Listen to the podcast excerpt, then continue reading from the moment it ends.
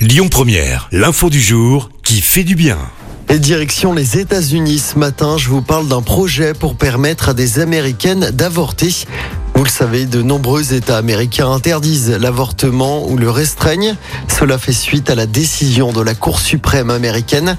Pour les femmes de ces États, une solution originale pourrait voir le jour. Une clinique flottante dans les eaux fédérales du golfe du Mexique.